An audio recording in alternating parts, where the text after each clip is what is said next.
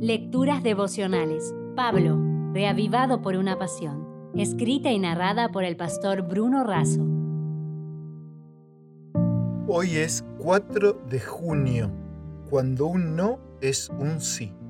En 2 de Corintios 12:1 podemos leer: Ciertamente no me conviene gloriarme, pero me referiré a las visiones y a las revelaciones del Señor. En 2 de Corintios 12, el apóstol Pablo relata su privilegio de haber sido llamado por Cristo mismo. No obstante, Pablo no se gloría de ello. Para evitar el orgullo y la autoglorificación, Dios permitió en el apóstol un aguijón en la carne.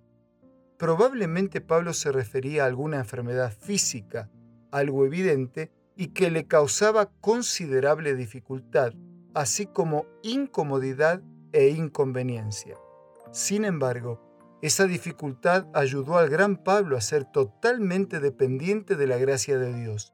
Por eso, por depender en su fragilidad del poder de Dios, el apóstol afirmó que era fuerte justamente porque era débil. En su ministerio el apóstol supo lidiar con las fragilidades de las personas porque él sabía que tenía sus propias debilidades. Esto lo ayudó a demostrar interés no por los bienes de las personas o por las ventajas de estar con ellas. Pablo aprendió a tener interés en el bienestar de las personas, y en su interés, él se preocupa por ayudar a resolver o evitar las peleas, las intrigas y el egoísmo que puede haber entre sus hijos e hijas en la fe. Tres veces pidió Pablo a Dios por la solución de su problema, pero no tuvo respuesta y Pablo no era el tipo de adorador que oraba y precisamente no obtenía respuestas. Él oró y la cárcel de Filipos tembló y el carcelero se salvó. Él oró y 276 personas se salvaron de un naufragio increíble. Pero para su problema físico oró tres veces y las tres veces Dios dijo no. ¿Usted ha pedido algo a Dios y parece que Él guarda silencio? Como ningún otro, el silencio de Dios duele porque parece desinterés o indiferencia de su parte. Más allá de eso, tal vez haya algo peor, cuando Dios nos responde y dice no. Por eso aquí entra en juego la fe.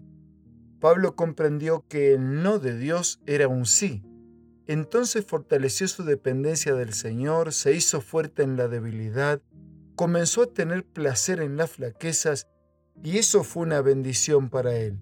Y por esa bendición él pudo bendecir a tantos desde su propia experiencia. Algunos dicen que el que espera, desespera. No tiene que ser así si confiamos en aquel que está al comando, Dios mismo, sus silencios, sus no y sus tiempos son siempre los mejores. Amigo, mira la vida con otros lentes, los mismos que el apóstol tuvo que usar para entender y fortalecerse en la voluntad de Dios. Elena de Juárez lo dice así, Cristo une con la fuente del poder infinito al hombre caído, débil y desamparado. Es así como un no de Dios puede ser el sí más grande para tu vida. Si desea obtener más materiales como este, ingrese a editorialaces.com.